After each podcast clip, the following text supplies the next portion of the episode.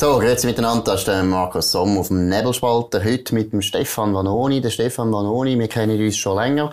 Auch aus der Zeit, als ich bei der Basel-Zeitung war, wie ihr dann bald wieder hören, der Stefan Vanoni kommt aus der Region Basel, deshalb tun wir uns auch duzen. Der Stefan Vanoni ist Direktor von der ZEM Swiss. Das ist der Verband von der schweizerischen Zementindustrie.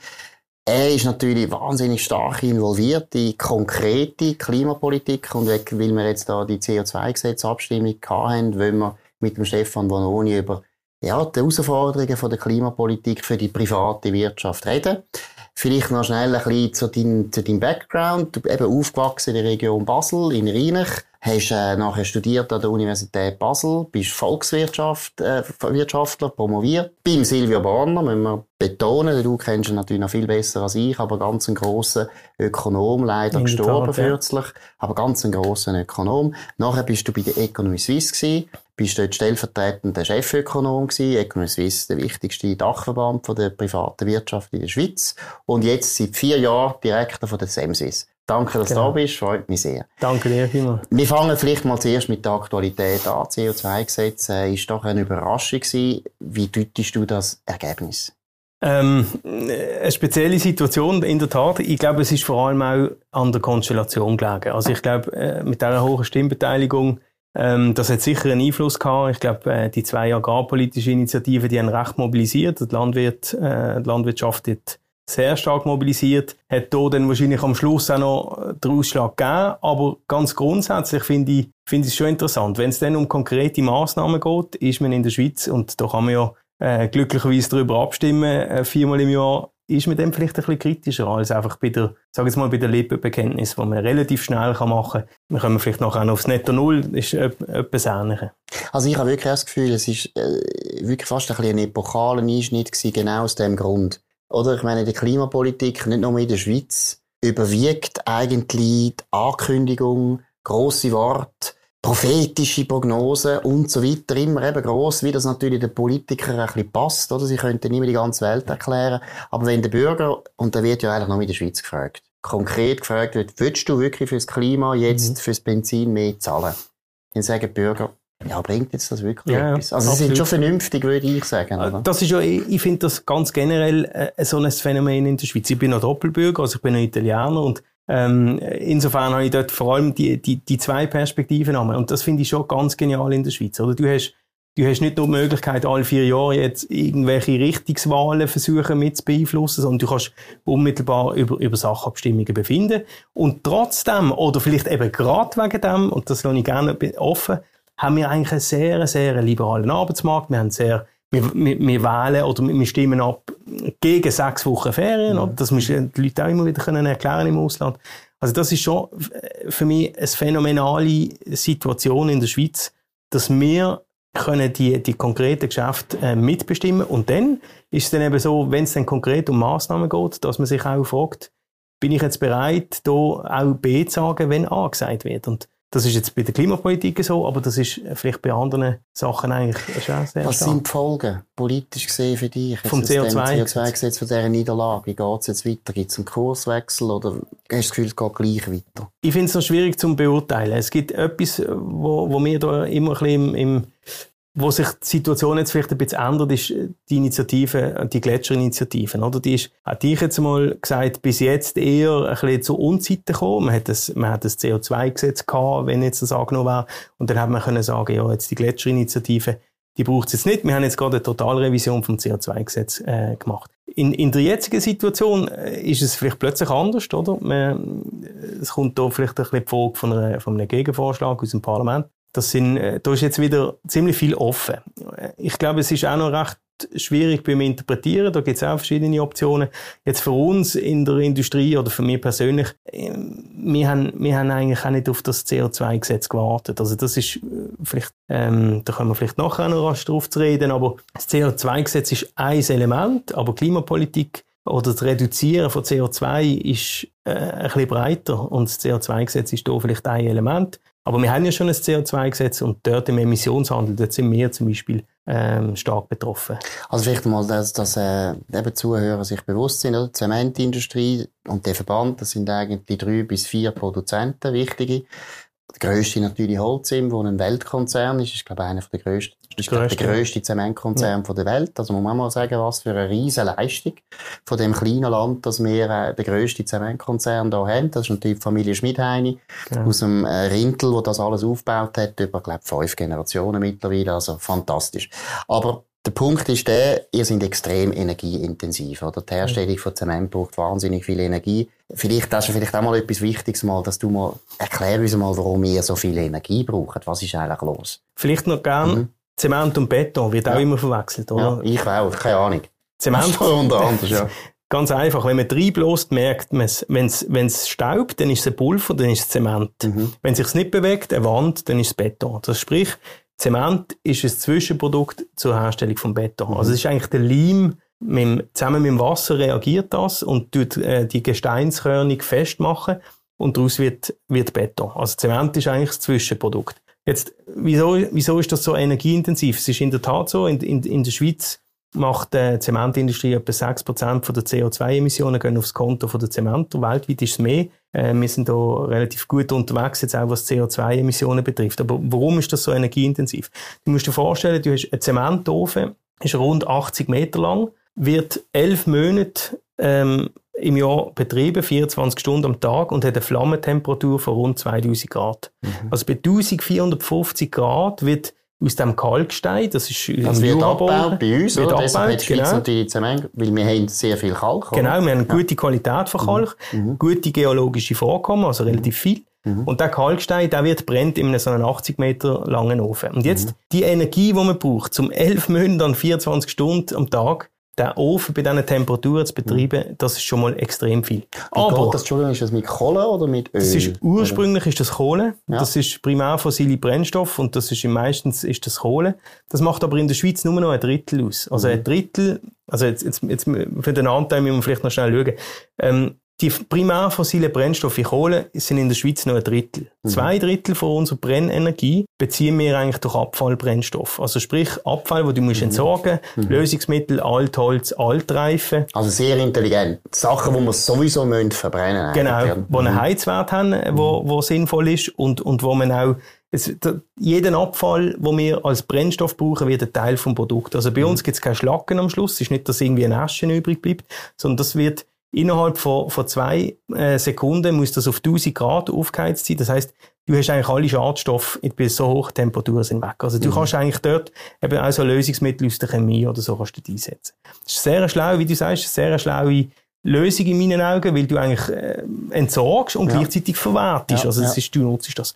Jetzt aber, also wir haben in der Schweiz 70 Prozent von unserer Brennstoffenergie kommt durch Abfall, nur noch 30% durch primär fossile Brennstoffe. Mhm. Jetzt die Energie, die wir brauchen, für den Ofen zu heizen an diesen elf Monaten, das setzt CO2-Emissionen frei, aber nur ein Drittel von unseren CO2-Emissionen. Zwei Drittel, sprich der grösste Teil von unseren CO2-Emissionen, kommt auf einen anderen Weg in die Atmosphäre. Das ist der Kalkstein. Der Kalkstein ist, äh, hat ein C drin, das ist der Kohlenstoff, mhm. und der wird freigesetzt ah, durchs Brennen. Okay, ja. Und das sind zwei Drittel von unseren CO2-Emissionen. Sprich, das ist direkt mit der Herstellung von Zement verbunden. Also, also das kannst, könnt ihr gar nicht wegmachen. Genau. Andere können ja, man könnte jetzt auch sagen, man könnte mit Strom. Zum genau, Beispiel, dass man Atomkraftwerke hinstellen und damit Für Hitze oder so. Oder genau. Also Aber die zwei Drittel bringst du auch Die zwei Drittel, weg. sobald ja. du Zement ja. herstellst, ja. hast du die CO2-Emissionen. Ja. Das sind geogene Emissionen, wie man die nennt. Und Zement können wir nicht anders ersetzen. Ich meine, wer ein Haus will bauen, braucht einfach Zement. Zement ist überall. Ich habe dir hier ein Buch mitgebracht, ohne Zement geht nichts. Oder? Das also ist, da äh, können wir schnell zeigen. Das ist die Geschichte von der Zementindustrie Von meinem Vorgänger äh, verfasst. Ein Bestseller selbstverständlich. Krimi. Auf jedem Nachttisch bitte eine Frau schenken. Jawohl, sicher Freude. Hat auch ein gewisses Gewicht. Man kann auch etwas beschweren ja, damit. Genau. Ist, nein, aber es, der Titel zeigt es eigentlich. Ohne Zement kannst ja. du keine Staumauern bauen, keine Fundamente, du kannst keine Kanalisationen bauen, du hast äh, Infrastrukturen generell. Zement ist etwas, wo in einer entwickelten Volkswirtschaft eigentlich nicht kannst wegdenken kannst. Jetzt heisst das nicht, dass ein Zement heute immer noch gleich ist wie vor, vor, vor 20 oder 30 oder 50 Jahren. Die Produkte entwickeln sich sehr stark. Ich kann nachher vielleicht noch, wenn das noch interessiert, mhm. etwas zu Innovation sagen. Es ist tatsächlich äh, relativ viel Innovation dahinter. Unter anderem, dass man den Klinkeranteil reduziert, also sprich weniger CO2 rauslässt. Aber Zement ist, der Zementverbrauch ist erstaunlicherweise stabil, sehr mhm. stabil. Also mhm. konjunkturunabhängig. Es ist, äh, wenn du, wenn du schaust über, über Jahrzehnte. Das ist lustig, wir bauen doch mehr. Hat man das Gefühl? Stimmt nicht. Doch, du, du, man baut, also, was, was sicher ist, man baut immer. Ja. Tief, also im, im Tiefbau ist es eh klar, da kommst du nicht dran am, am Zement vorbei. Im Hochbau hat man noch gewisse, gewisse Potenzial von anderen Baumaterialien. Also Tiefbau, das sind eben Röhren, das sind Strassen, Genau. Tunnel und Genau. so weiter. Einfach, wir machen es jetzt mal wirklich einfach Genau. ganz klar. Hochbau sind Häuser. Genau. Zum Beispiel. Ja. Genau. Okay, ja. Oder wenn du irgendwie ein Windkraftwerk willst aufstellen Ja. dann musst kannst du dir vorstellen, was da für Kräfte Ja. ähm, wirken. Da brauchst du ein Fundament, wo, Ja. wo, wo hebt. Und da kommst du ohne Zement kommst du nicht an. Jetzt, was machen ihr? Jetzt hast du gesagt, 6% von den Emissionen CO2, das ist viel, oder? Das ist einfach eine Industrie, die das macht. Was machen ihr, um das zu reduzieren, oder was haben ihr schon gemacht? Wir haben weder auf, auf Greta gewartet, noch auf das CO2-Gesetz, Mhm. das jetzt nicht gekommen ist, sondern wir haben eigentlich schon 2003, das war äh, vor meiner Zeit, gewesen, haben wir mit dem UWEG, mit dem UWEG-Vorsteher, mit Moritz Leuenberger damals eine Branchenvereinbarung unterzeichnet, wo wir uns verpflichtet haben, als erste Industrie Schweiz. Sozialdemokrat, auch noch Genau, wichtig, ja. auch noch, genau. Ja. Wo man sich verpflichtet hat, zum CO2-Emissionen zu reduzieren, und zwar relativ dras- drastisch. Man hat sich damals vor allem auch noch auf die Brennstoffenergie konzentriert, weil dort, dort hat man relativ einen guten Hebel gehabt. Mhm. Wir haben, Kannst du uns schnell sagen, warum haben wir einen guten Hebel gehabt? Dort haben wir Kohle gebraucht und jetzt haben wir Erdgas, oder was haben wir genau, dort haben wir, nein, dort haben wir jetzt die Abfallbrennstoffe Ah, eingesetzt okay. Und, und ah, haben dort haben wir noch nicht Abfall. Am Anfang, das ist eigentlich, das, das, müssen, das ist noch ein guter Punkt. Ja. Das ist eigentlich in den deutschsprachigen Ländern ist das so weit verbreitet. Also Deutschland, Österreich, Schweiz. Ja. Wir haben dort die höchsten Substitutionsanteil von der Ja. Brennstoff. Ja. In vielen Ländern ist das nicht so hoch, aber Österreich ist, ist am weitesten. Die sind, glaube ich, über 80 ähm, Prozent. Deutschland ist irgendwie bei 75 oder um der Größe und wir sind Also bei 70. genial. Also, kann man auf 100% rauf? Wir könnten von heute auf morgen auf 100 Prozent. Wieso machen wir das nicht? Weil es eine grosse Lobby gibt, äh, weil es Interesse gibt äh, bei den Abfall. Also die Abfallverwertung, das ist unglaublich, oder? Also die Städte Die öffentliche Hand, hä? Ja. Die Zweckverbände, eine öffentliche Hand, wo eigentlich sehr, das muss ich auch immer wieder sagen, das ist sehr gut, gibt's das. Ja. Thermische Behandlung von Abfall ist eine sinnvolle Sache, ist besser als irgendwo auf eine Deponie, auf eine Halde zu schmeißen. Aber wir haben das Optimum überschritten in der Schweiz. Also wir, es ist mittlerweile, ähm, wir würden sofort und gern noch mehr äh, heizwertreiche Abfallfraktionen einsetzen, aber der Zugang in der Schweiz ist sehr schwierig. Also die, tun, die, die Zweckverbände tun das wie Horten. Die wollen ihren Abfall behalten. Du musst dir vorstellen, wenn du, wenn du als, die haben den Anreiz, Abfall zu vermeiden, das ist eigentlich immer das Beste, oder wenn du Abfall gar nicht erst hast. Aber Abfall vermeiden ist gar nicht unbedingt ein Anreiz von einer Kehrichtverbrennungsanlage. Je mehr sie Fernwärme und Strom produziert, desto mehr produziert damit. Genau. Und bei euch ist es ja eigentlich nicht so, oder? Wir haben schon unser Produkt, das wir hinterkaufen. Aber ihr wir- für den Abfall, der zu Das ist, die Entsorgung vom Abfall ist, ist immer ein bisschen eine Frage, in welche Richtung das läuft, oder? Momentan ist das so, dass wenn du etwas willst entsorgen kostet das entweder du bringst es auf eine Deponie, wir im Haushalt haben durch das unseren Abfallsack, für das zahlen wir ja auch.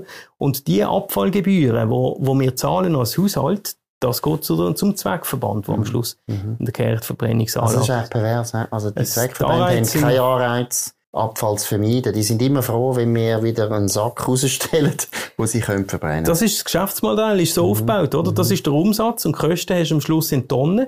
Jetzt ist immer, wäre noch meine, meine, meine äh, Rätselfrage, wenn du ein voluminöses Abfallprodukt hast, äh, gibt das einen Haufen Umsatz und ist nicht schwer, also steuerbar oder was weiß ich, das ist ein super Geschäft dann. Oder also, aber das ist die öffentliche Hand und äh, die macht ganz viel Gutes, das muss ich auch sagen. Aber wir sind Partner von der Abfallwirtschaft und wir würden sehr gerne noch mehr eingeplant werden in deren Abfallplanung, was auch hier kantonal höchst unterschiedlich ist. Also es gibt nicht eine nationale Übersicht für die Abfallplanung. Aber können wir nicht Abfall aus Nachbarländern importieren? Das wird gemacht, ja. Das Ja. machen auch wir übrigens. Zum, zum, weil wir den Zugang nicht so haben, wie wir ihn gerne hätten, und gleichzeitig wollen CO2-Emissionen reduzieren, unter anderem zum auf Netto Null kommen, sind wir darauf angewiesen, dass wir alternative Brennstoffe können einsetzen anstelle von Kohle. Und wir würden die gerne von hier nehmen, aber da ist es schwierig. Also wird Abfall importiert. Das passiert bei der Kehrichtverbrennungsanlage.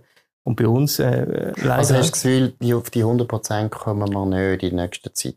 Das kommt ganz darauf an, ein bisschen auf die politischen ähm, äh, Rahmenbedingungen. Also wir könnten von heute auf morgen 400'000 Tonnen CO2 reduzieren. Das ist 1% von der CO2-Emission in der Schweiz. Wenn wir das könnten, äh, ähm, ein, also wenn wir das könnten einsetzen bei uns. Mit dem Vorteil, dass wir am Schluss keine Schlacken haben. Also das ist, das ist ein ganz spezieller Markt, mhm. den ich vorher auch nicht so kennt habe. Ähm, mhm. Mhm. Und, und da gibt es, glaube ich, sicher noch Verbesserungspotenzial. Aber du hast gesagt, eben, es hat eine Branchenvereinbarung gegeben. Also es ist eigentlich erstaunlich, oder? Die Branche selber hat gefunden, wir machen das. Oder hätte Moritz Leuenberger müssen Druck machen das, das kann ich nicht genau, das kann ich nicht genau sagen, wie ich die Situation damals nicht erlebt habe. Aber so wie ich die Branche erlebe, ist, man ist sich schon lange bewusst, dass man energieintensiv ist. Oder? Ich meine, da muss man auch nicht schön reden. Ich meine, Zement ist etwas, was man überall braucht, aber Zementherstellung ist Nutzung von mineralischen Rohstoffen. Das heißt, wir bauen ab, oder? Wir haben da, zum Glück sind wir in einer glücklichen Lage, dass wir in der Schweiz die Möglichkeit haben, dass wir den mhm. Kalkstein haben in dieser Qualität. Aber wir bauen natürlich das Material ab. Wir haben, zweitens brauchen wir viel Energie. Durch das äh, wird ein Haufen CO2 freigesetzt. Aber entsprechend hat man auch schon sehr früh angefangen zu verbessern. Wir haben zum mhm. Beispiel, die Zahl ist vielleicht noch schön, wir haben unsere CO2-Emissionen seit 1990 um 38 Prozent reduziert. Das ist nicht nichts bis heute. Mhm, mh. Und wir haben uns auch zum Ziel gesetzt, auf, auf Null zu kommen, mindestens. In 2050. also Null heisst eben einfach Stand 1990, oder? Genau. Ich meine, ich finde ja das ein bisschen misleading, der Begriff, oder? Das tut ja immer so eben, wenn die Leute das Gefühl es ist weg. Es ist kein CO2 mehr rausgeht. Aber es ist einfach der Stand 1990 und der ist schon relativ hoch, historisch gesehen, in den letzten 100 Jahren. Und wenn, wenn, wenn du jetzt noch dir die geogenen Emissionen vorstellst, die wir, wo wir bei uns haben, dann musst du das CO2, das kommt eh raus, das musst du mhm. irgendwo abscheiden, oder? Also mhm. da kommen wir dann zu neuen mhm. Technologien. Mhm. Und wir sind sogar der Meinung, wir können Zement als Senke einsetzen. Also wir könnten bei uns sogar CO2 aus der Atmosphäre rausnehmen. Wie geht das? Es gibt, äh, für die geogenen Emissionen brauchen wir CCS oder CCU. Das ist Carbon Capture and Use oder mhm. Storage.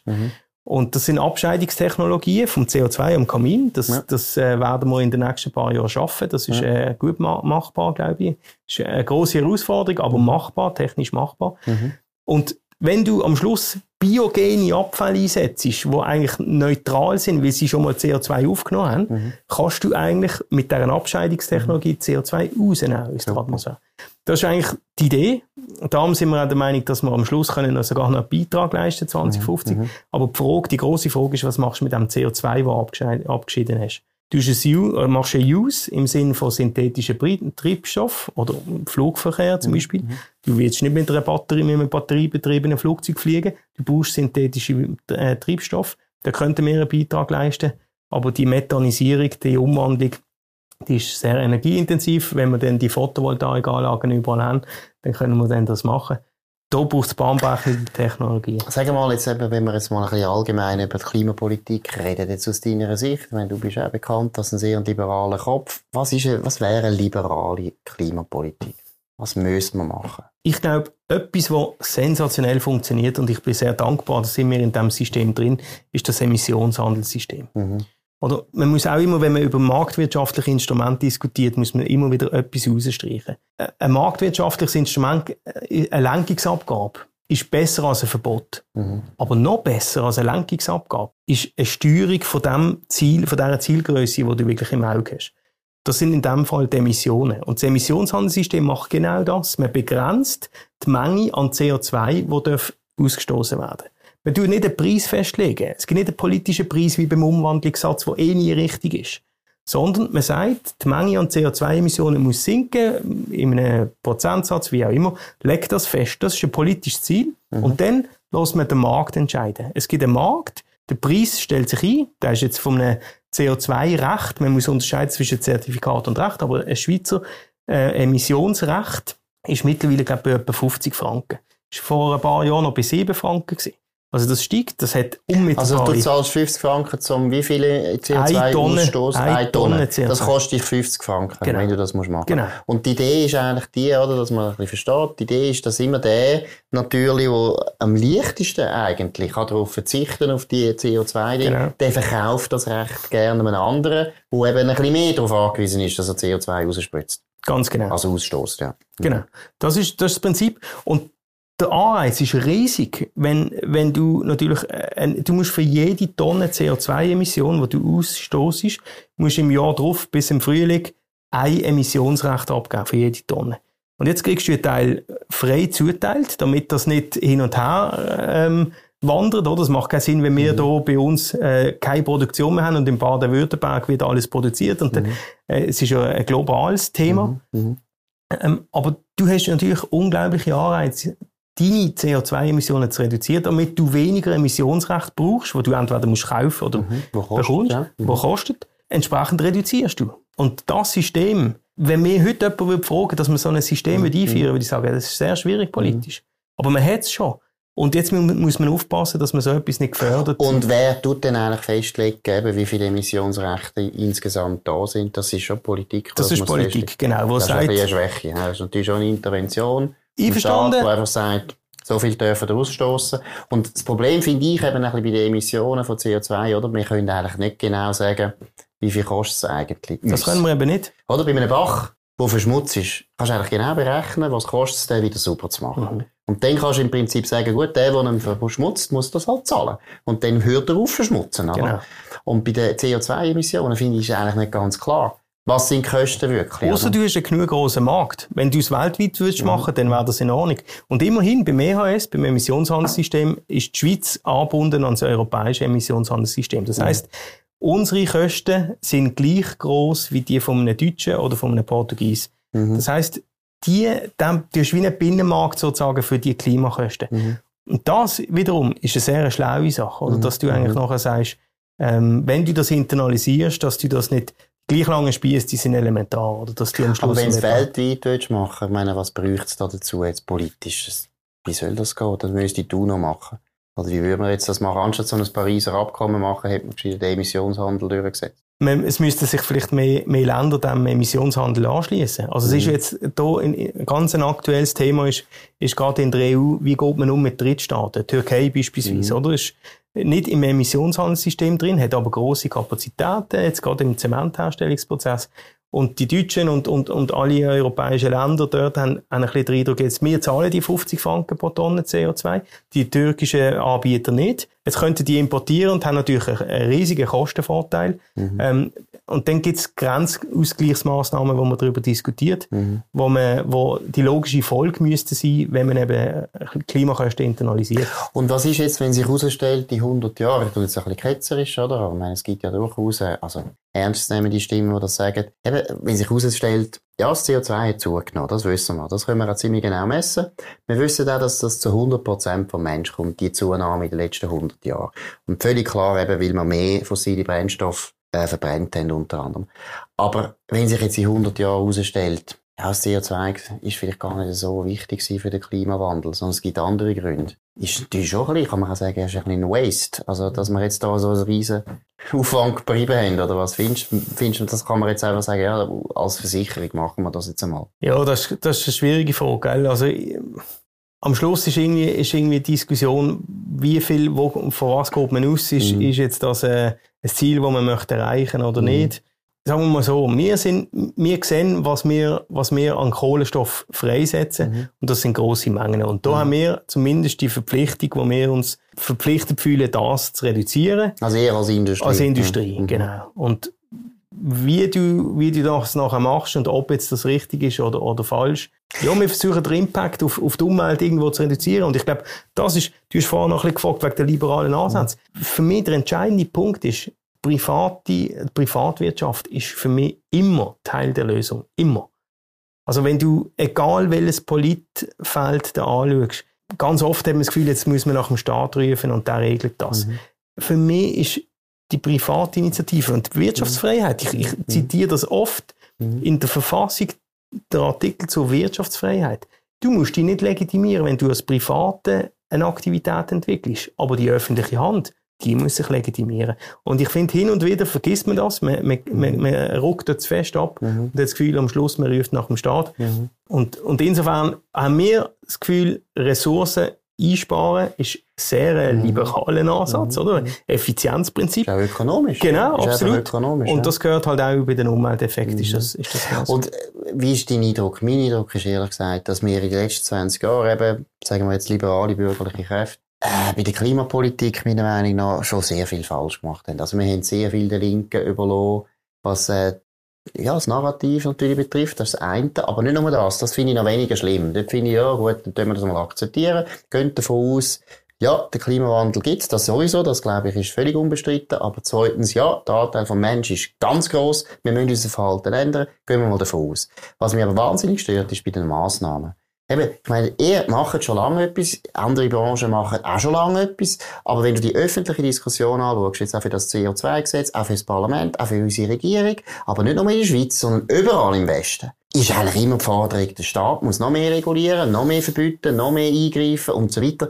Kopfverdeckel, warum schafft das Privatwirtschaft nicht? Wo ja wirklich einen Leistungsausweis hätte, nicht, dass die Leute irgendwie das merken und sagen, hey, jetzt, jetzt easy nicht immer der Staat. Der kann das gar nicht unbedingt besser. Ja, es ist manchmal wahrscheinlich wirklich eine Frage von der Kommunikation. Also, tust du, ich meine, Zement jetzt, ich kann mal mhm. von uns reden. Ich meine, Zement mhm. ist ein Zwischenprodukt. Mhm. Das ist wie beim Handy. Niemand macht Werbung für den, für den Prozessor im Handy. Oder das mhm. Handy, mhm. kommt beim Endkunden mhm. an, für den Zement ist das noch schwierig. Das hat man, traditionell hat man das gar nicht so groß gemacht. Mhm. Das versuchen wir ein bisschen zu ändern, weil wir viele Themen haben, die mhm. politisch ak äh, aktuell sind. Biodiversität ist übrigens etwas Zweites. Mhm. Biodiversität in einem Zementsteinbruch oder in einem Kiesabbaugebiet mhm. ist riesig. Ja. Riesig. Wieso oder, denn? Weil das ist doch im, in einem so verändert haben, oder? In einem Glöckli-Frosch oder in, einer, in einem Muursegler ist doch das völlig schnurz, ob, ob der Felssturz menschengemacht mhm. ist oder ob das irgendwie allein runtergefallen ist. Aber für einen ist eigentlich ein Felsensturz gut, wie sich... Wie sich wie das abbricht, wie das mhm. der Natur überlassen wird, oder mhm. die Renaturierungsmaßnahmen, die wir zum Beispiel machen. Mhm. Du musst schon immer unterscheiden zwischen Renaturieren und, und Rekultivieren, oder? Wenn du wieder Kulturland draus machst, ist es Rekultivieren. Mhm. Wenn du es renaturierst, mhm. sozusagen der, der Natur wieder übergibst, das ist immens. Das sind Hotspots von der Biodiversität. Das, super, das weiss man das, nicht. Das weiss man, nicht. das weiss man nicht. Ja. Führungen machen für linke Lehrer. Also übrigens, Botan botanisieren. Also wenn du Pro Natura, das wissen Sie schon, oder? Pro ja. Natura, die, die bewerten nachher unsere Renaturierungsprojekte. Ja. BirdLife zum Beispiel auch. Die, die sehen das, oder? Und das ja. ist, du hast viele Naturfreunde, die, die das anschauen und das ist nicht nur beim, beim, wenn das fertig abgebaut ist, ja. sondern auch während dem Abbau hast du, hast du so, so mhm. Hotspots. Und das sind ganz coole Sachen. Aber über das hat man natürlich äh, wenig, wenig geschwätzt. Man hat, man hat geschafft, man hat mhm. Steine und Erden, oder? Da, mhm. da wird, wird, da wird gemacht. Und, mhm. ähm, aber da ist sicher kommunikativ, hat man da, hat man da noch ein bisschen Luft nach oben. Und, und die, die ganze Abfallthematik auch, oder? Dass man Partner ist von der Abfallwirtschaft. Schon allein die drei, CO2, mhm. äh, die Biodiversität mhm. und Partner der Abfallwirtschaft. Das, das sind gute Nachrichten, mhm. Äh, wo, wir, wo wir versuchen, ein bisschen, mehr, ein bisschen mehr unter die Leute zu bringen. Ja, also da haben wir sicher noch ein bisschen... Aber jetzt, wir sind ja, meine, du und ich, wir sind beide eben politisch sehr interessiert auch.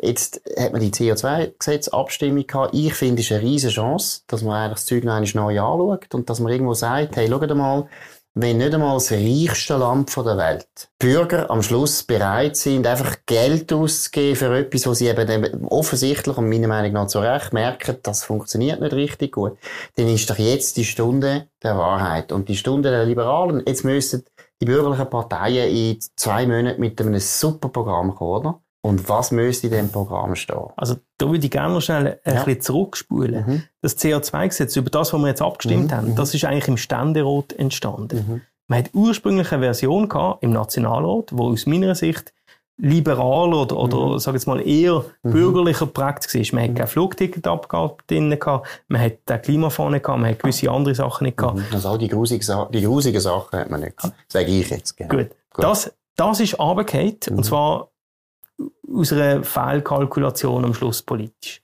Das ist sehr schade. Und dann mhm. hat man das Gefühl, so, und jetzt, jetzt setzt man an. Mhm. mhm. Und ich, ich glaube, da, du hast da schon einen Punkt, dass man sagt, am Schluss muss das tragfähig sein. Das ist auch ein wunderbares mhm. Element bei uns im, in, in, unserem System, dass jeder Bundesrat, wenn er eine Botschaft losschickt, mhm. mhm. sich schon überlegt, äh, übersteht das nach einer mhm. Referendumsabstimmung. Mhm. Oder das, Und ich glaube, da hat man das vielleicht ein bisschen... Ähm, man hat gemeint, die grüne Welle, gell? Die ist so stark. Gut möglich, dass man dann einfach sagt, jetzt, jetzt setzt man alles rein. Ich bin schon überzeugt, man, man ist wahrscheinlich schon bereit, äh, einen Teil dazu beitragen. Aber zum Beispiel etwas, was mir als, was mir als Liberale unglaublich stört. Man hat, ein, man hat ein, ein globales Thema. Wenn man das will ernsthaft mhm. adressieren, mhm. muss man sich doch die Frage stellen, wo erreichst du am meisten mhm. mit deinen Mitteln? Genau, das finde ich ganz ein wichtiger Und Punkt. wenn du sagst, schon a priori 75 Prozent von diesen Massnahmen mhm. müssen im Inland sein. Mhm. Also entweder hast du ein ernsthaftes Ziel, wo du möchtest erreichen, nämlich dass du mhm. CO2-Emissionen weltweit, weltweit genau. reduzierst, genau. mhm. dann müsstest du doch dort auch, sag jetzt mal, sachpolitisch genug offen sein und sagen, mhm. wo erreichst du mit einem Franken am mhm. meisten? Wieso sind da die Linken nicht offen? Was ist deine Vermutung? Ja, das ist noch schwierig. Ich glaube, das ist nicht einmal ein klimaspezifisches Thema. Es ist doch oft also ein bisschen die Moral, wo, wo mitschwingt, oder? Ich mhm. meine, das ist, äh, das, das, man möchte sich ja auch gut mhm. fühlen und, und man möchte sich, man möchte ein guter. Mensch sein und äh, das merkst du ja auch in, in, in der Politik. Ich, arbeite super gut zusammen mhm. mit, mit, mit Leuten aus allen Fraktionen mhm. und das sind immer Leute, die Konsens und, und vor allem konstruktiv an mhm. Lösungen interessiert sind. Die findest du überall, oder? Aber wenn du ideologisch unterwegs bist und das Gefühl hast, ja, das ist jetzt nur... Aber ich finde, es liegt eben auch an dem Thema Klima, oder? Weil eben erstens ist völlig klar, es ist ein weltweites Problem. Es nützt einfach, es ist heute jetzt ja so extrem, dass nicht einmal, wenn Amerika jetzt auf Null runterfahren dass das irgendwie einen sehr grossen Einfluss hat. Das habe ich auch letztens in einem Buch gelesen. Wirklich wahnsinnig kleinen Einfluss aufs Temperatur äh, oder? Also, da gibt fast keinen Einfluss mehr. Also, schon, wenn Amerika schon keine Rolle mehr spielt, ist es noch viel grotesker zu überlegen, was könnten wir in der Schweiz machen. Und jetzt finde ich aber, oder? Beim Umweltschutz ist ja das etwas sehr Befriedigendes, wenn du eben siehst, unsere Seen sind wieder super wir können wieder rein. Also ich glaube zum Beispiel Gewässerschutz ist eine der grossen Leistungen von dem Schweizer Umweltschutz, oder? Dass wir in den 60er Jahren haben wir viel Seen gehabt. Ich weiss das noch von meinen Eltern. Man hat im Tessin nicht mehr in Lago Maggiore können. Und heute kannst du alle Seen wieder gehen. Das ist ein riesen Erfolg. Und das ist auch politisch schön, weil die Leute das Gefühl haben, wir haben etwas gemacht. Beim Klima, glaube ich, ist das richtig etwas Frustrierendes. Dass du das, wo man eben einerseits das Gefühl hat, das könnte man machen, ist CO2 reduzieren. Das ist so schwierig. Weil Chinesen, wer kann Chinesen überzeugen, dass sie jetzt das und so mhm. sollen machen? Wer die Inder? Eigentlich wissen wir, es geht gar nicht. Ja, das Problem ist wirklich, wenn, wenn, wenn du aus ökonomischer Sicht überlegst, du hast die, das Problem von der Externalitäten, mhm. oder? Du hast das lokale mhm. Umweltproblem, das du jetzt beschrieben hast, mit den Gewässern. Mhm. Das glaube ich auch. Dort hast du einen unmittelbaren Impact. Du mhm. siehst, du mhm. siehst Wechselwirkungen und entsprechend äh, ist da eine Bereitschaft auch ganz anders da. Ähm, Im Fall von einer Externalität ist das schwieriger. Mhm. Und dort ist die Internalisierung, wo du mir vorher gefragt hast, mhm. was wäre der richtige Ansatz, habe ich das Gefühl, das Internalisieren von Kosten ist schon richtig. Mhm. Du musst es einfach am richtigen Ort und mit dem, also sprich eben über die Menge und nicht über den Preis. Mhm. Und du musst es in einer genug grossen eben Emissionshandel, der so grösser ist, ist genau. schon mal ein richtiger genau. Weg. Genau. Das stimmt. Aber das andere, wo ich eben so ein das Gefühl habe, was wir als Schweiz viel stärker pushen. Also wir machen das zwar schon, aber es sind wie zwei Sachen. Das eine finde ich, ist Forschung und Technologie, dass wir Weißt du, zum Beispiel, der Klimafonds hat mich auch aufgeregt, weil, was ist das für ein Ansatz, irgendwelche Häuser aus dem 13. Jahrhundert wollen isolieren, das nachher... Ja, noch viel bessere Ideen. Oder Nachzug nach Barcelona ja. finanzieren. Bierenreich, ja. das ist einfach Bierenreich. Dabei könntest du den ETH gescheitert, das, weißt du, wenn man jetzt zum Beispiel ja. sagt, das Beste wäre CO2-Gesetz, also eine Abgabe, die ganz voll zurückgeht an den Bürger, oder? Also Mehrwertsteuer senken oder Einkommensteuer oder weiss nicht was. Finde ich, ehrlich gesagt. Aber wenn man es nicht will machen, könnte man das gescheiter der ETH geben. Wobei, weißt du, ich, ich habe zwei Herzen äh, ja. in meiner Brust mit dem Klimafonds, oder? Mhm. Ich meine, ordnungspolitisch bzw. finanzpolitisch Horror, oder? Irgendwie Töpfe nebendran, wo nie mehr wegkriegst und so weiter. Mhm. Das ist, äh, da war ja auch noch unbefrist. Aber der gute Teil ist, es hat dieser ganzen Akti Aktion oder dem, dem, dem, dieser Aktivität ein Preisschild gegeben. Mhm. Oder eine Milliardenfrage. Mhm. Es gibt zumindest, es zeigt auf, dass die carbonfrei oder die mhm. kohlenstofffrei etwas kostet. Mhm. Die kohlenstofffreie Gesellschaft, das ist nicht mhm. ein Sonntagsspaziergang. Mhm. Und insofern habe ich das eigentlich noch interessant gefunden. Man hat auch die Luftfahrt drin gehabt, oder? Was ich richtig finde, das ist eine schwer zu dekarbonisierende Industrie, oder? Man kann rumfliegen mit Batterien geht nicht. Und Zementer ist eben auch so etwas. Also wenn, wenn du so einen Fonds willst machen, wenn du jetzt mal den finanzpolitischen Aspekt mhm. weglässt, mhm. dann finde ich, solltest finanzielle Mittel dort einsetzen, um genau diese bahnbrechende Technologie umzusetzen. Das finde ich im Grundsatz mhm. nicht einen schlechten Ansatz. Mhm. Aber am Schluss ist, ist es ein bisschen die Frage, oder? Was, was will man genau? Will man jetzt das einfach für die Schweiz machen? Du hast jetzt Technologie angesprochen. Das glaube ich auch, oder? Der Effekt ist wahrscheinlich ein grosser Teil, wenn du unsere Mittel nimmst und in Technologien investierst und die einen grossen Markt einsetzt. Mhm. Dort sehe ich einfach immer ein bisschen die Schwierigkeit, die Anmassung von, von Wissen, oder? Wer weiß, ist es Photovoltaik? Ist es das? Ist es das? Ich glaube, man dürfte dort auch nicht äh, dem süßen Gift von, mhm. von, der, von, der, von der politischen... Nein, ja nicht. Oder, aber wenn man es jetzt einfach sagen, oder, wir machen es völlig offen, eben Atomforschung machen wir weiter, und zwar voll, oder? Sonnenenergie von mir aus, Windenergie ja. von mir aus, also völlig offen, ja. Ergebnis offen, einfach Geld reinrühren, dass sie auch Batterien entwickeln. Da habe ich eben das Gefühl, ich als Schweizer, könnte viel einen grösseren Beitrag an die das Welt leisten. Als mit dem Blödsinn, dass ich da gehe, jetzt mein Haus renovieren und wo nachher irgendwo einfach nicht mehr so viel Heizung rausgeht. Das bringt der Welt gar nichts. Aber wenn wir eine Batterie anbringen, die funktioniert und wo die Entsorgung nicht so das Problem ist wie die aktuelle, da haben wir viel grösseren Beitrag geleistet. Und ich finde auch mehr als reiche Länder. Das ist dann auch das, was ja. wir müssen machen Das können die anderen nämlich nicht. Und da fühlst du dich nachher auch gut. Ja, genau. Oder? Das meine ich. Also das ist etwas, was ich auch finde, die bürgerliche Partei sollte das viel stärker vertreten und anstatt Umwelt, Naturwissenschaften, der ETH fördern, bitte Atomforschung fördern. Kernfusion. Das ist ein interessanter Weg. Das könnte wirklich unser Problem lösen.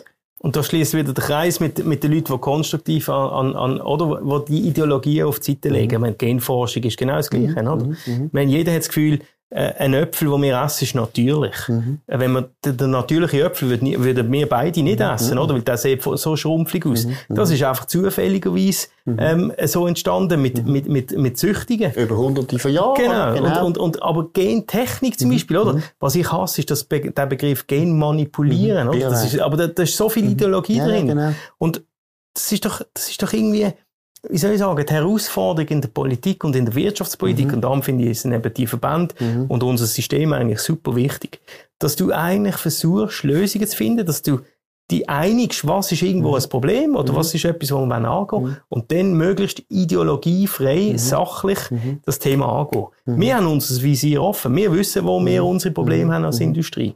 Aber am Schluss, wir wissen auch, ohne Zement können wir viele Sachen nicht machen. Und dann geht es darum, gute Lösungen zu finden mhm. für, für, für das Ziel, möglichst sinnvoll zu erreichen. Und in einem Konsens am Schluss, oder? Kritische. Und das Allerschlimmste ist eben, dass man bei der Technologie so das Gefühl hat, man kann eigentlich die Entwicklung schon abschätzen. Und ich meine, das finde ich eine von den ganz schlimmen Hinterlassenschaften von diesen 40 Jahren grüner Politik, oder? Die Moratorien wo man dann wichtige ja. Forschungszweige macht. Ich meine, Gentechnologie ist die Schweiz einmal führend gewesen. Ja. Das sind wir ganz gut gewesen. Und dann hat man mit dem Moratorium das kaputt gemacht. Atomtechnologie genau dasselbe. Man sollte bei der Forschung wahnsinnig offen sein. Und einfach sagen, ja, wir probieren jetzt auch gefährliches Zeug, natürlich, tun wir mhm. schützen mhm. und so weiter. Aber da muss einfach Ergebnis offen sein. Ich glaube, zwei Punkte kommen da sind die ethischen Fragen, oder? Mhm. Da kann man, da bin ich nicht Spezialist, mhm. aber da kann man sicher gewisse Fragen stellen. Mhm. Und der zweite Punkt ist die Investitionssicherheit, die du ansprichst, mhm. indirekt, oder? Mhm. Ich meine, wenn du weißt, dass du in einem Standort, äh, in einem Land, das nicht kannst forschen oder in der nächsten Zukunft nicht kannst entwickeln, ja. dann, dann hat das gewisse Auswirkungen. Die Erwartungen an die Zukunft mhm. haben heute mhm. Auswirkungen. Mhm. Wir sehen das bei uns auch so. Oder in, in, in der Zementindustrie sind 20, 30 Jahre. Das ist nicht morgen, das ist mhm. heute. Mhm. Oder wenn du, wenn ja, das du, das ist, wir denken in Dimensionen von 50 und 100 Jahren. Ja, wenn du Rohstoffsicherheit willst, ja. dann musst du 100 Jahre, also es gibt ein Zementwerk in der Schweiz, wo, äh, sag ich mal, eine relativ gute Ausgangslage hat, wo weiss, in 100 Jahren haben wir hier immer noch den Zugang. Wir müssen zwar immer wieder bewilligen, aber das ist eigentlich möglich. Also Zugang zu Kalk. Zu Kalkstein und Merkel, ja. genau, die zwei ja. Rohstoffe. Aber in vielen Sta anderen Standorten, in fünf von sechs, sagen wir mal in vier von sechs, ist, ist schwierig. Da hast du in 20er Jahren Schritt ähm, musst, du, musst du wieder die Möglichkeit bekommen, zum, zum die Zementrohstoff abzubauen. Das führt dazu, dass du bei den Investitionen, mhm, logisch. Das ist schwierig, oder? Aber dass du redest jetzt von politischen Risiken, oder? Dass in 20 Jahren vielleicht irgendwie heisst, in dem Gebiet dürfen wir jetzt nicht mehr abbauen. Genau, oder? Das mhm. Ein konkretes Thema ist ja. die BLN-Gebiete. Das sind so Bundesinventar für Landschafts- und Naturschutzdenkmäler. Mhm. Das ist in der, in der Raumpolitik ist das, das, dünn, das Eis ist, ist dünn jetzt, wo, wo ich mich jetzt drauf begebe, oder? Das ist ein heikles Thema. Mhm. Weil du hast natürlich verschiedene Interessen in, in, der, Raum, in der Raumentwicklung. Du möchtest äh, Biodiversität, du möchtest Landschaftsschutz, du möchtest Kulturdenkmäler und so weiter. Du hast, gleichzeitig hast du Natur, also hast mineralische Rohstoffe, die du kannst nutzen Und da brauchst du eine Interessensabwägung auf Augenhöhe. Das ist elementar.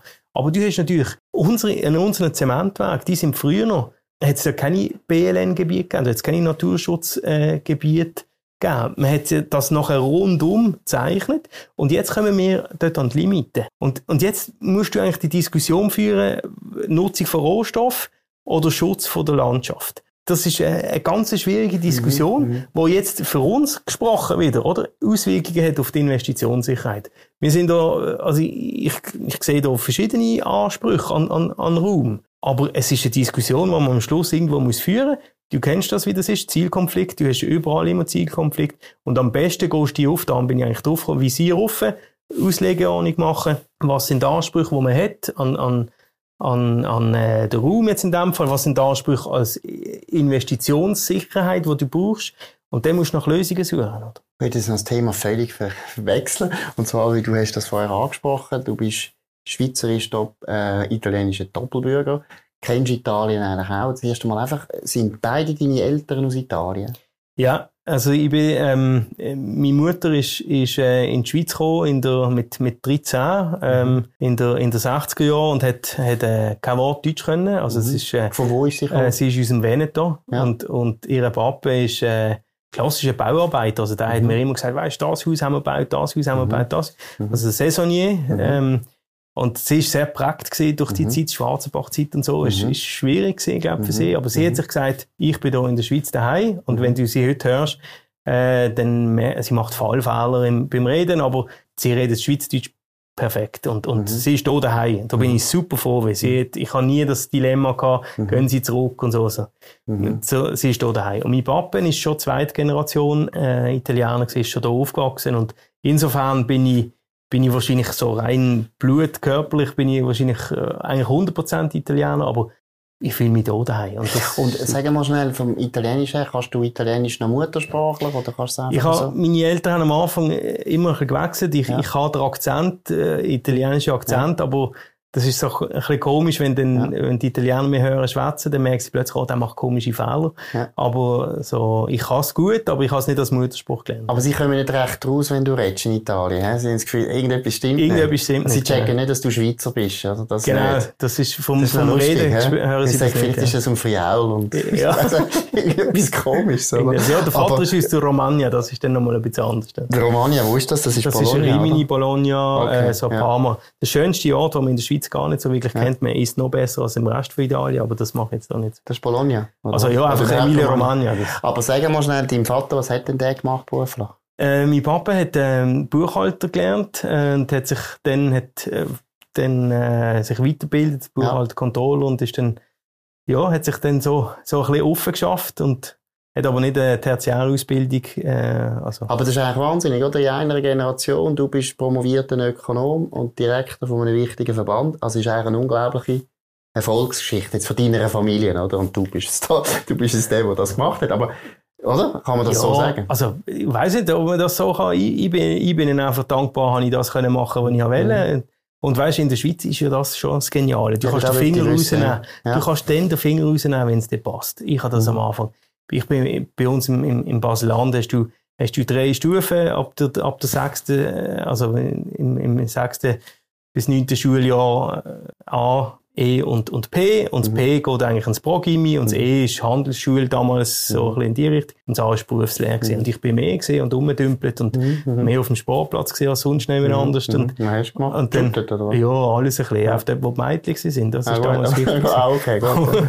Aber äh, nachher, irgendwann habe ich das Gefühl gehabt, als mich die Eltern gefragt haben, was willst du machen? Ich habe gesagt, ich möchte ans Gimmi, weil alle meine Freunde sind ans Gimmi. Ja. Dann habe ich gesagt, ja, jetzt musst du dann aber mal den Finger rausnehmen. Und ja. Und dann ist es dann gegangen und das kannst ja du eigentlich heute immer. Du kannst ja, auch eine Berufslehre machen und nach, das ist so etwas Geniales. Ja. Also, Würdest du sagen, eben die Schweiz ist eigentlich eine gute Integrationsmaschine? Machen wir das gut? Also ich finde jetzt, wenn, wenn, du deine Geschichte anschaust, und ich kenne solche Geschichten natürlich ganz viel, oder? Wir sind ja, du bist ja ein bisschen jünger als ich, aber ich kenne diese Geschichten auch, gerade bei den Italienern, finde ich das ja wahnsinnig eigentlich. Die, die in den 60er Jahren gekommen sind, teilweise eben als Bauarbeiter oder Industriearbeiter und schon Kind studieren und sind nachher eben Banker oder ich weiß nicht was. Ist es so? Sind wir gut oder sind wir nicht gut? Ja, da kann ich, das, kann ich nicht, das kann ich nicht verallgemeinern. Ich kann ja. das nur anekdotisch sagen. Ja. Meine Großmutter zum Beispiel, die hat zeitlebens äh, nicht wirklich Deutsch können. Die mhm. ist über 50 Jahre in der Schweiz gesehen. Wahnsinn. Also das ist, äh, ich finde, das ist, ist, ganz schwierig zu sagen. Wenn du meine Mutter willst fragen, würde sie wahrscheinlich sagen, ja, man könnte heute schon noch ein bisschen mehr fordern. Oder sie hat sich gesagt, mhm ich bin hier daheim, ich muss Deutsch lernen und mhm. ich muss jetzt das so machen. Mhm. Und, und sie nervt sich heute aber schon, glaube ich, mhm. ab, gewissen, ab gewissen Möglichkeiten im Sinn von fördern und fordern, oder? Wo sie mhm. sich auch ein bisschen, was sie erlebt hat. Es war eine mhm. harte Zeit gewesen. Es erzählt sie auch heute mhm. noch. Ähm, aber das hat sie schon auch angespornt, um sich dort zu integrieren. Und ich würde sagen, sie ist super integriert. Aber eben, ich glaube, das ist ein bisschen anekdotisch. Meine, meine Großmutter ist jetzt nicht wirklich integriert gewesen. Klar, ist jetzt noch eine Generation vorher gewesen. Es steht am Fall schon auch ein bisschen mit den Leuten und, und da gebe ich dir schon auch ein bisschen recht, auch ein bisschen mit den Rahmenbedingungen, oder? Mhm. Weil das interessiert einen ja, oder? Man sieht ja, jetzt gerade in Europa ist es total interessant, oder? Da siehst du wirklich Länder, die ich finde, machen es offensichtlich besser als andere. Jetzt kannst du sagen, Waliz, oder? Eben zum Beispiel, ich würde jetzt mal sagen, Deutschland. Die Türken, die sind nicht richtig gut integriert, glaube ich. Das ist eine Welt für sich, innerhalb von dem Deutschland, selbst in der dritten, dritten Generation. Jetzt kann man sagen, ja, vielleicht liegt es an den Türken. Türkei ist vielleicht einfach weiter weg, ist fremder, ist noch muslimisch, schon eine andere Kultur als die italienische, offensichtlich. Oder liegt es an Deutschland? Und ich, weißt, ich finde, das ist eine, eine, sehr interessante Diskussion. Wenn wir, und ich meine, das ist ja die Realität heute, es kommen wahnsinnig viele Leute in unser Land auch, in alle westlichen Länder, das wird sich auch nicht ändern. Das ist klar. Ich meine, das Wohlstandsgefälle auf der Welt, das nimmt nicht ab. Und die guten Leute oder alle weniger guten Leute spielen keine Rolle, die strömen in den Westen.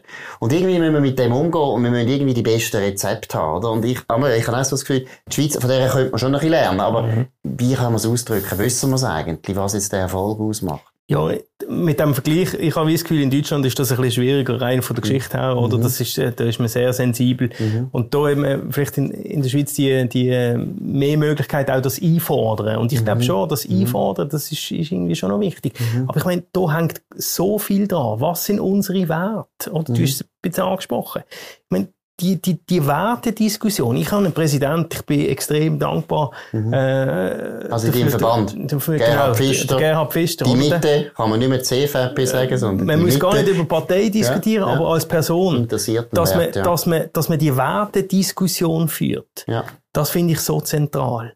Oder, ich meine, das ist schwierig. Das ist ein Minenfeld, politisch.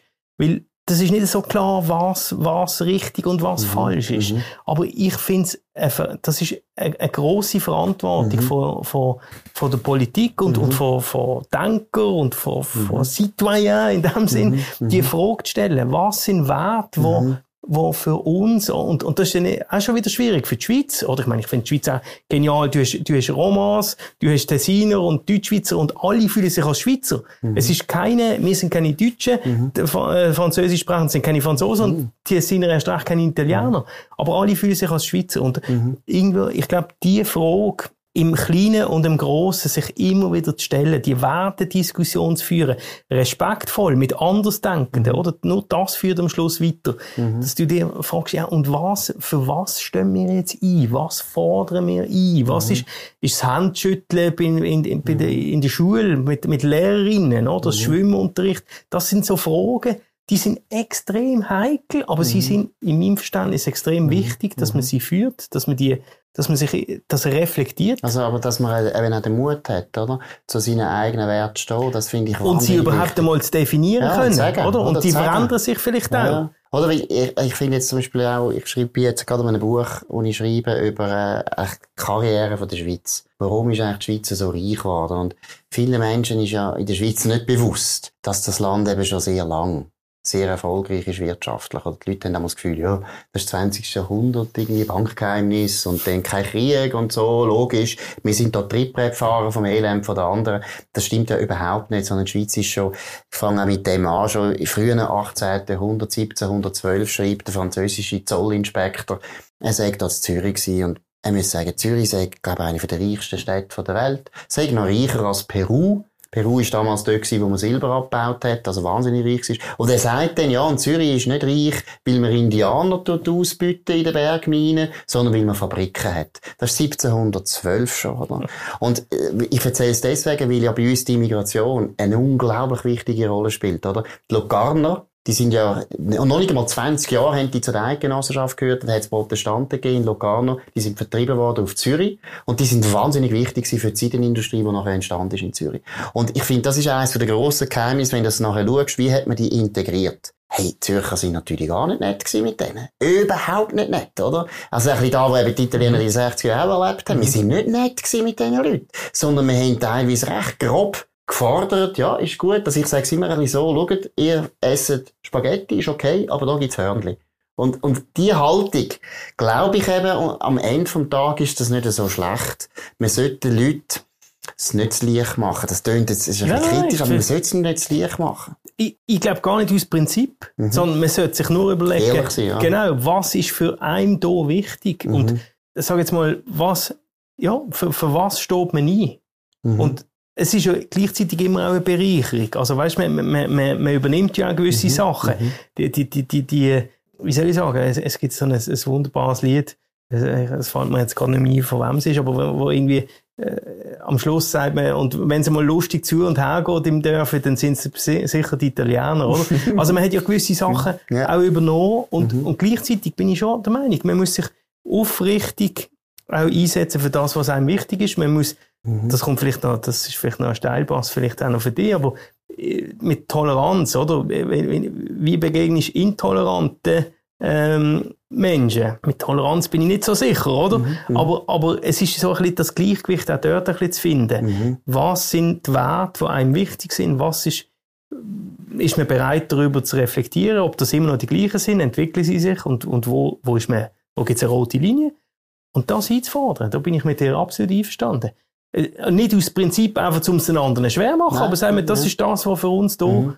eine hohe Bedeutung hat. Und der Mut, finde ich schon, der gehört dazu. Aber das ist, das ist, äh, das ist überall so. Das ist auch im Individuum so. Ja, ja. Wenn du immer im, im, Strom schwimmst, ich meine, manchmal, das ist auch das, was man irgendwo hoffentlich in Elternhaus mitgibt. Einstehen für das, was man möchte. Wenn man es nicht weiß, das ist noch schwieriger, oder? Aber dann sind wir beim Anmaßung von Wissen. Was ich auch noch glaube, und da sind wir vielleicht wieder in so einem Kreis zum Schluss geschlossen, oder? Eben Privatwirtschaft, du hast es ja gesagt, eben auch bei der Klimafrage. Ich glaube ja, das ganz fest und du genauso. Eben, am Schluss, Privatwirtschaft ist wahrscheinlich die Lösung vom Problem, weil da sind die Leute am innovativsten. Es ist dezentral, es ist wettbewerbsmäßig, es ist zwangsläufig realistisch. Oder? Die Politiker können gar nicht so realistisch sein, wie sie kennen das nicht. Ich meine, du weißt eben, wie man den Huren Abfall verbrennt. Da hat doch ein Politiker keine Ahnung. Also, das, glaube ich, gilt eben auch bei der Integration. Ich glaube, dass es ganz, ganz schlecht ist, wenn der Staat zu viel macht in der Integration. Man sollte viel mehr sagen, schaut, dass ich glaube, das beste Mittel ist einfach, Privatwirtschaft muss wahnsinnig wichtig bleiben, weil nur mit der Privatwirtschaft kann sich ein, eben ein Einwanderer bewähren. Und das Leistungsprinzip gilt dort viel stärker als im Staat, in der Verwaltung. Nicht gegen die Verwaltung, aber es ist einfach dort nicht so. Und das, solange das eben so ist, solange es recht kapitalistisch ist, glaube ich auch, dass Integration leichter fällt. Ja, ich glaube, man braucht den Mut. Private immer und in ganz vielen Bereichen als Teil der Lösung anzuschauen. Das glaube ich auch. Und ich meine, wenn du sagst, oder, als Arbeitgeber, ich meine, damals ist ja das Saisonier sind ja eigentlich gekommen für, mhm. für die Arbeit. Mhm. Und, und das hat dazu geführt, die, meine, die haben die Baracke gebaut, oder? Mein Großpapa hat da immer in, in Italien erzählt, wie es das Schweizer Paradies, oder? Meine Mami hat auch verbrüllen, was ich komme, ist, was sie sieht, wie ein Haus, oder? In den mhm. Baracken und so. Mhm. mhm. Aber das ist von der, von der, von der Baufirma ist das gestellt worden und so weiter. Das ist, ich glaube, du hast da schon einen Punkt, oder? Am Schluss, äh, die innovativen Lösungen, die kommen aus der Privatwirtschaft. Die Frage ist ein bisschen, gibt's, und das ist immer ein bisschen die Frage, ich würde nicht sagen, äh, es braucht keinen Staat oder mhm. äh, nur der Nachtwächterstaat, mhm. das ist immer ein bisschen die Frage, wie weit, mhm. aber es gibt vielleicht Marktversagen unter Umständen, mhm. aber man muss es immer, also ich, mhm. muss stabiles Marktversagen sein, was äh, nach einem Eingriff legitimiert. Aber vielleicht gibt es gewisse Bereiche, wo man, wo man da tatsächlich ähm, noch mehr kann darauf vertrauen, auf, auf die Lösungen, wo, wo man mhm. privat Also ich glaube eben, das, wenn wir jetzt ganz zum Schluss noch sagen, oder, was die bürgerlichen oder liberalen Kräfte machen, ich glaube wirklich, man muss direkt immer an der Narrativ schaffen. Und die Linken haben das gut verstanden in den letzten 40 Jahren. Sie haben ganz viel Narrativ geschaffen, wo einfach ihre Rezepte natürlich dann gut rauskommen, aber wo ich nicht unbedingt gut finde, die Rezepte. Und wir müssen viel mehr an dem arbeiten. Eben auch bei der Integration überall, dass man konkret sagt, ja, das ist unser Narrativ. Und das ist nämlich erstens ein positives Narrativ, das ist super. Ich meine, das sind alles super Geschichten. Ich finde, weißt, ich habe zum Beispiel, ich weiss nicht, ob das noch heißt, Basel Zeitung hat einen Art Director gehabt, der hat Nino geheißen. Der ist 40, 50 Jahre, glaube ich, sogar bei der Basel Zeitung gewesen. Der ist Gottverdeckel als Hilfsarbeiter 16, mit 16. Er kein Deutsch können auf das Basel kommen und hat eine unglaubliche Karriere gemacht. Und wenn ich die Geschichte schon nochmal höre, hören, finde ich das so eine irrsinnige mhm. Geschichte. Mhm. Wie das so zeigt, wie du etwas kannst machen als Mensch. Und das ist ja da, wo wir wollen. Wir wollen ja, dass einfach die Leute selber schauen, dass sie zu ihrem Glück kommen. Und für die meisten geht's. Und für die, die es nicht geht, kann man ja dann immer noch schauen. Aber wenn du das erste Mal schon mal einfach die Annahme hast, nein, nein, die können alle nichts, wir müssen von Anfang an denen einfach alles zur Verfügung stellen oder einfach helfen, das ist eine traurige Geschichte eigentlich. Oder? Get good people and let them work. Ich meine, du, mhm. du lebst ja das vor. Überall. Das ist richtig. Ja, also jetzt hören wir gerade auf, dass es so positiv ist für mich. Nein, gut, aber es war sehr interessant gewesen, Stefan. Gern danke, danke vielmals. Danke und wir schauen, dass der Zement äh, weiter gut gemacht wird. Nein, wir müssen dann noch eine Geschichte machen. Einfach, wir machen dann mal eine Geschichte über die Familie Schmidheini, weil ich finde das eine Wahnsinnsgeschichte. Eben, warum aus der Schweiz raus? Wo ich meine, wir haben noch Berge. Also Transportkosten sind bei uns immer ein Thema gewesen, immer ein Blödsinn eigentlich, aber trotzdem die grösste Zementindustrie der Welt. Super, machen wir das nächste Mal. Danke für deinen Besuch. Danke dir vielmals. Danke für eure Aufmerksamkeit. Das war es vom Nebelspalter, Markus Somm und Stefan Vanoni. Und wir wünschen euch noch einen schönen Tag oder einen schönen Abend, je nachdem, wenn ihr das schaut. Merci. Merci.